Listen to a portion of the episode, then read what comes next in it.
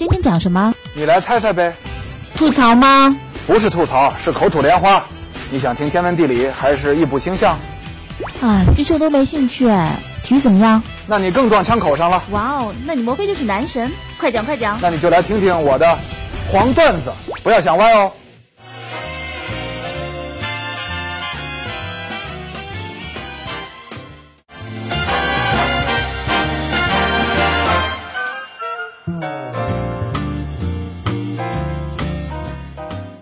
范加尔，啊，提起他在拜仁的第二个赛季，也就是二零一零到一一赛季，没能够干满合同期就走了。当时啊，拜仁表现很糟糕，一个原因就是什么？穆勒和施韦因施泰格这两个德国国家队的主力，在南非世界杯赛上表现很好，打满七场，但是回到拜仁之后呢，一直无法找回状态，疲劳啊，这是典型的世界杯后遗症。踢世界杯，对球员的身体和心理。精神方面都是巨大的消耗。当然了，后遗症呢还不止这个，还有就是对人际关系的影响。一些球员在俱乐部呢是哥们儿、战友，并肩作战，可是到了世界杯赛上，各为其主，变成了对手，你死我活，哎，自然难免会产生矛盾。比如说吧，零六年世界杯的四分之一决赛，葡萄牙淘汰英格兰，鲁尼在拼抢中踩到了卡瓦略。当时呢，他在曼联的队友 C 罗啊，大老远冲过来，非常激烈的向裁判抗议。裁判呢，果然向鲁尼出示了红牌。鲁尼非常气愤，哎，你起什么哄啊？咱俩都是曼联的队友啊！啊，他重重的推开了 C 罗。That Portugal wants to try and bring into this match as Rooney just keeps battling and battling, so dogged. Finally, there is a whistle. Cavallo hit with a foul here, but now tempers are flaring on the pitch. Carvalho is the man down on his side. And Rooney really going at it. They were going at. You can see he's going to his back pocket. There's the red card for Wayne Rooney for the push or the elbow. He just got a red card.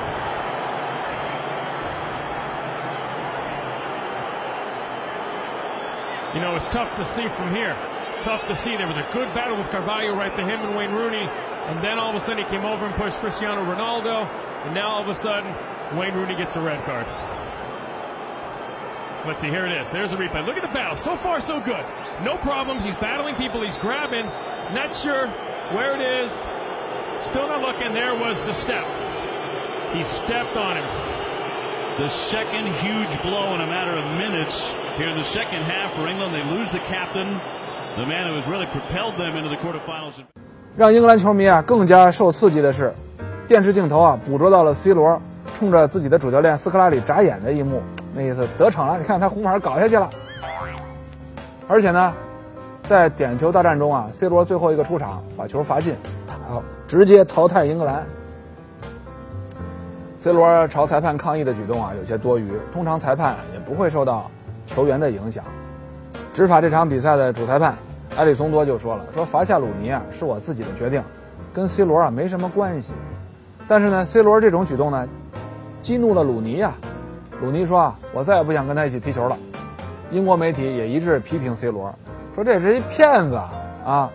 有些激愤的球迷啊，要去破坏 C 罗在曼彻斯特的住所，门窗都给砸了，把 C 罗吓得公开表示啊，我不要回英国踢球了。他还抱怨福格森和曼联不为自己辩护，还扬言啊，我的经纪人已经在给我找其他球队了啊，你们再砸我在英国的房子，我不回去了啊。还好，鲁尼很快冷静下来。给 C 罗发了短信，曼联的主帅福格森啊，爱才心切，当时也离不开 C 罗啊。集训开始之后呢，在卡利顿基地，他把两个人叫到一块儿，长谈一番。鲁尼呢也幽默了一把，当着队友的面，哎，模仿了 C 罗的这个眨眼睛。当时两个人都还年轻啊，换成是久经战阵、阅历比较丰富的老油条、老队员。哎，起了冲突之后啊，马上就能以最快的速度沟通。不久前，前巴萨球星德科举办告别赛，首发时呢，他代表波尔图，对面的巴萨这个球队里边啊，有范布隆克霍斯特，还记得吧？就在零六年世界杯四分之决赛，英格兰呃葡萄牙跟荷兰那场大战当中，是吧？踢得乌烟瘴气，十六黄两红是四红啊啊，红黄牌满天飞，创了世界杯的记录了。到了后来，两队球员根本没心思踢球了，完全成了肉搏。哎，裁判吹得太太太太差，两队都埋怨他。当时德科和范布隆克霍斯特啊相继被罚下场，两人当时都在巴萨踢球。世界杯决赛前，欧冠决赛赛场上，两个队还一起，两个队员还一起首发，一起赢了阿森纳，拿了欧冠的冠军。好哥们儿啊！哎，这场比赛当中被罚下场之后，哥俩一起在世界杯赛场旁边坐着，坐下就聊上了啊，彼此一脸坦诚，一脸的无辜，连说带比划。哎，电视转播镜头还捕捉到这俩人这段对话，那意思好像是说怎么会这样啊？都赖这裁判，胡吹的什么呀？啊，咱们本来踢得好好，让他生给吹乱了。哎，咱回球俱乐部还好好踢啊，还是哥们儿啊。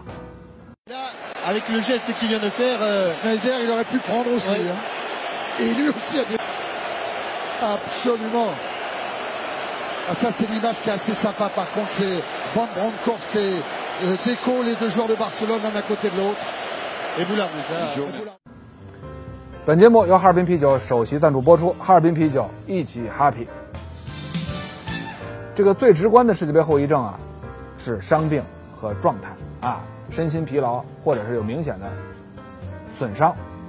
比如说吧，今年世界杯内马尔受了重伤，还好啊，恢复的不错。甘波杯啊已经首发。受世界杯后遗症影响最大的是谁啊？拜仁慕尼黑。德国队是冠军啊，拜仁有多名主力啊。赛季前的超级杯输给了多特蒙德，上场的球员里边，诺伊尔啊、博阿滕啊、穆勒等等啊，哎，刚刚结束休假刚回来，啊，归队很迟，体能储备期都还没完成呢。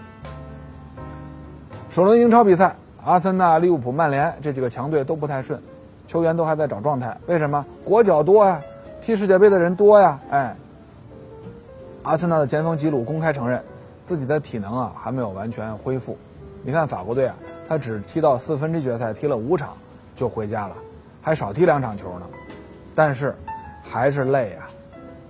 世界杯是球员展示本领的舞台，每届都会涌现新星，踢完之后呢，通常都会出现重量级的转会。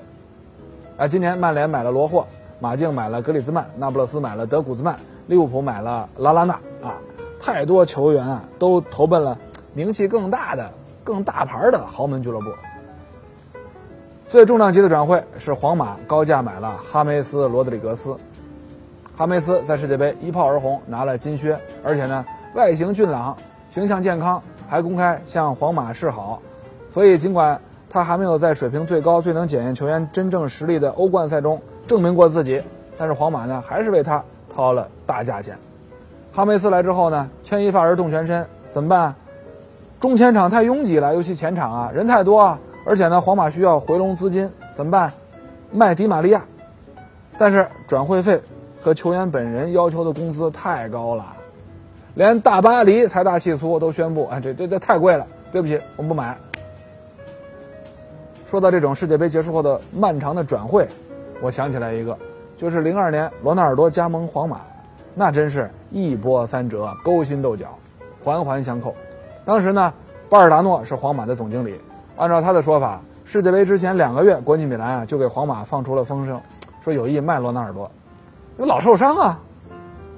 皇马呢搜集了一下情报，哎，发现罗纳尔多啊也特别愿意离开国米，想到皇马踢球，但是皇马有些拿不定主意，因为罗纳尔多啊刚刚伤愈复出，哎，老受伤，这个人还能行吗？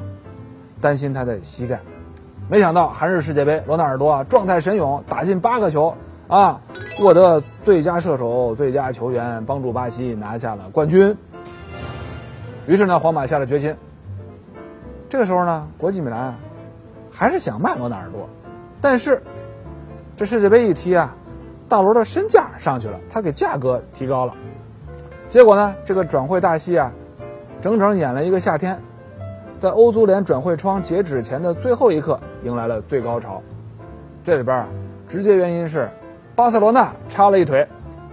八月三十号是星期五，在 G 十四的峰会上，巴萨主席加斯帕特会晤了皇马主席弗洛伦蒂诺。加斯帕特直接提出啊，巴萨想买皇马的前锋莫伦特斯。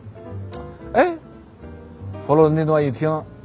心中窃喜，哎，我正想卖弗洛这个莫伦特斯呢，为什么？这是一中锋啊，我买来大罗，我得给大罗腾地方啊，而且我得回笼一部分资金呢，哎，挺好。你这这这这巴萨这怎么想买莫伦特斯？怎么跟就跟知道我心里所想一样呢？八月三十一号星期六，也就是转会的最后一天，西班牙所有的报纸都以既定事实的口吻报道了这个连锁转会，就是什么呢？巴萨买莫伦特斯，皇马买国际米兰。由于复杂的这个账目原因啊，是按照这种流程：皇马将莫伦特斯送到国际米兰，然后呢，国际米兰立即将其卖给巴萨。也就是说，莫伦特斯要拐个弯儿从皇马经国际米兰再加盟巴萨，转会费呢由巴萨和国际米兰来商定，然后呢，皇马支付给国际米兰巨额现金，罗纳尔多从国际米兰转会到皇马。哎，听着绕脖子是不是？哎，就这么回事儿。但是呢，皇马和国际米兰都被加斯帕特耍了，转会窗眼看就要关闭，巴萨开始跟国跟国际米兰恶意压价，哎，对莫伦特斯的报价非常低，这让国际米兰非常被动，因为他们已经买了克雷斯波，准备顶罗纳尔多的班，哎，中锋嘛，啊，罗纳尔多走，我们买个克雷斯波，我们压根儿没打算留莫伦特斯，对莫伦特斯从我们这儿过，是你跟巴萨之间的，是巴萨跟皇马之间的交易，跟我没关系。这个时候呢？国际米兰就必须把罗纳尔多高价卖给皇马。这个时候啊，巴尔达诺说：“啊，下午五点钟，我们的怀疑得到了证实，说加斯帕特早就设计好了一个圈套。他对国际米兰说，买莫伦特斯的价格不能超过两百万欧元，超过两百万我不买了。这等于是间接的打击皇马，给皇马制造麻烦啊。”巴尔达诺回忆说：“啊说我们最后想出一个办法，由皇马向国际米兰支付一笔超过两百万欧元的费用，回购莫伦特斯。但这也不行。一小时之后啊，加斯帕特又改口了，他就是在故意拖延，想一直拖到转会窗关闭，好让整个转会流产，让皇马得不到罗纳尔多。最后呢，在晚上十点，巴萨发来一份传真，说自己完全不想参与这个转会了。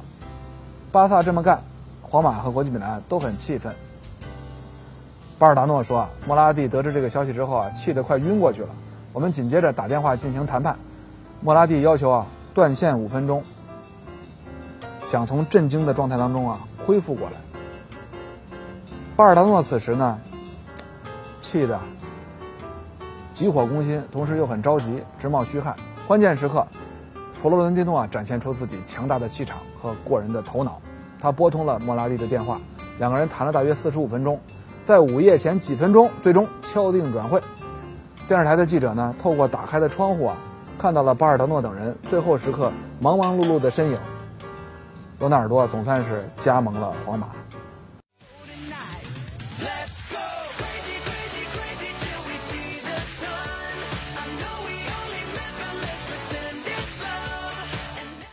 本节目由哈尔滨啤酒首席赞助播出，哈尔滨啤酒一起 happy。除了伤病状态改换东家，还有一些球员在巴西世界杯之后呢退出了国家队。这里边有哈维、兰帕德、杰拉德、克罗泽、拉姆、里贝里等等。其中呢，哈维算是功成名就，团队荣誉能拿的都拿了，算是一个大满贯球员。他已经到了职业生涯的暮年。世界杯之前呢，盛传他将去西亚淘金，后来呢，还是留在了巴萨。兰帕德也老了，世界杯之前他就透露出将退出国家队。拉姆和里贝里呢都是八三年生人，今年三十一岁，还在壮年。他们的退出呢有点意外。拉姆是早就有决定，啊，只是呢没有流流露出来。里贝里这个退出啊，我觉得可能跟因伤缺席了巴西世界杯有关系。当时呢他非常的痛苦。不过啊，考虑到这两个人的状态、年龄和能力啊，还有在国家队相关位置上的这个人手，不排除他们重返国家队的可能。德尚已经发话了，说齐祖啊也说过退出国家队，可是最后还是回来了。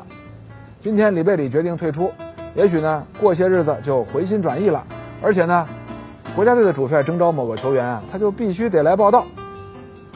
看来以逸待劳，专心踢俱乐部的比赛没那么容易。球员跑到哪儿啊，国家队教练就会追到哪儿。